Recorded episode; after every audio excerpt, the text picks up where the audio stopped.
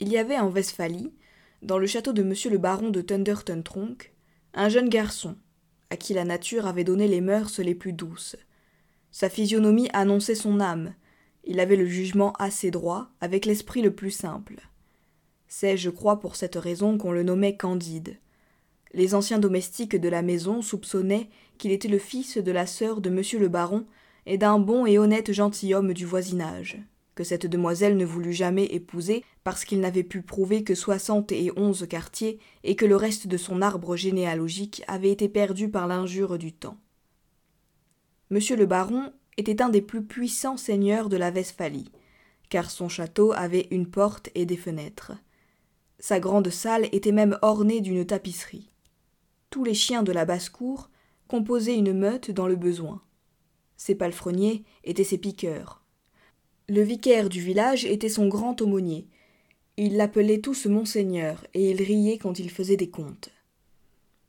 Madame la baronne, qui pesait environ trois cent cinquante livres, s'attirait par là une très grande considération, et faisait les honneurs de la maison avec une dignité qui la rendait encore plus respectable.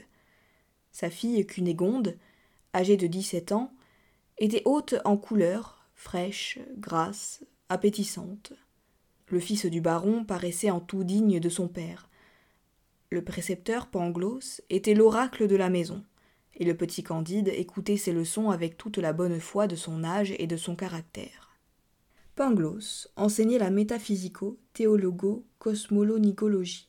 Il prouvait admirablement qu'il n'y a point d'effet sans cause, et que dans ce malheur des mondes possibles, le château de Monseigneur le baron était le plus beau des châteaux et madame la meilleure des baronnes possibles. Il est démontré, disait-il, que les choses ne peuvent être autrement, car tout étant fait pour une fin, tout est nécessairement pour la meilleure fin.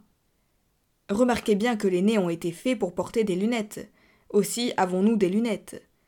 Les jambes sont visiblement instituées pour être chaussées, et nous avons des chausses. Les pierres ont été formées pour être taillées, et pour en faire des châteaux aussi, monseigneur a un très beau château. Le plus grand baron de la province doit être le mieux logé, et les cochons étant faits pour être mangés, nous mangeons du porc toute l'année. Par conséquent, ceux qui ont avancé que tout est bien ont dit une sottise. Il fallait dire que tout est au mieux. Candide écoutait attentivement et croyait innocemment car il trouvait mademoiselle Cunégonde extrêmement belle, quoiqu'il ne prit jamais la hardiesse de lui dire. Il concluait qu'après le bonheur d'être né baron de Thunderton Tronk, le second degré de bonheur était d'être mademoiselle Cunégonde, le troisième de la voir tous les jours, et le quatrième d'entendre maître Pangloss, le plus grand philosophe de la province et par conséquent de toute la terre.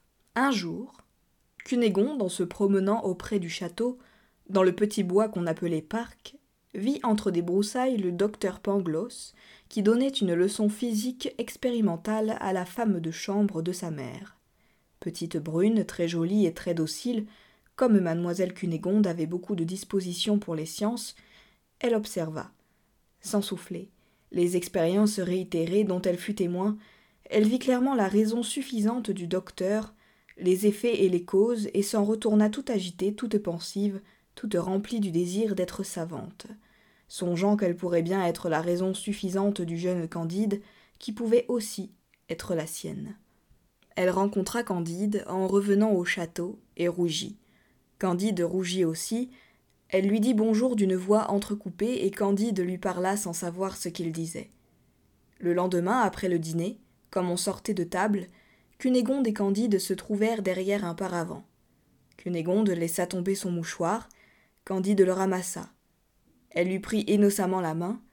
Le jeune homme baisa innocemment la main de la jeune demoiselle avec une vivacité, une sensibilité, une grâce toute particulière. Leurs bouches se rencontrèrent, leurs yeux s'enflammèrent, leurs genoux tremblèrent, leurs mains s'égarèrent.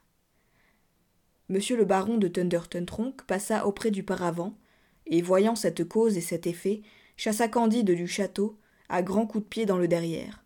Cunégonde s'évanouit, elle fut souffletée par madame la baronne dès qu'elle fut revenue à elle-même. Et tout fut consterné dans le plus beau et le plus agréable des châteaux possibles.